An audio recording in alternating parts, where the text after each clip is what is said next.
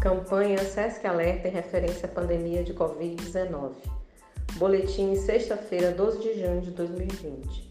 No mundo hoje há mais de 7 milhões e 500 mil casos confirmados da doença, além de mais de 3 milhões e 200 mil pessoas recuperadas e 421 mil óbitos. No centésimo oitavo dia de notificação do primeiro caso de Covid-19 no Brasil, registramos 829 mil casos confirmados, mais de 396 mil pessoas recuperadas e 41.900 óbitos.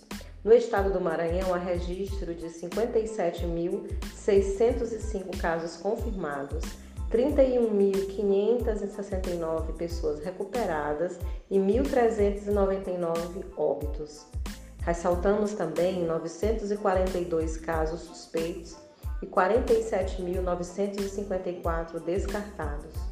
Total de testes realizados em âmbito público e particular: 106.133 testes. Siga as recomendações das autoridades de saúde locais.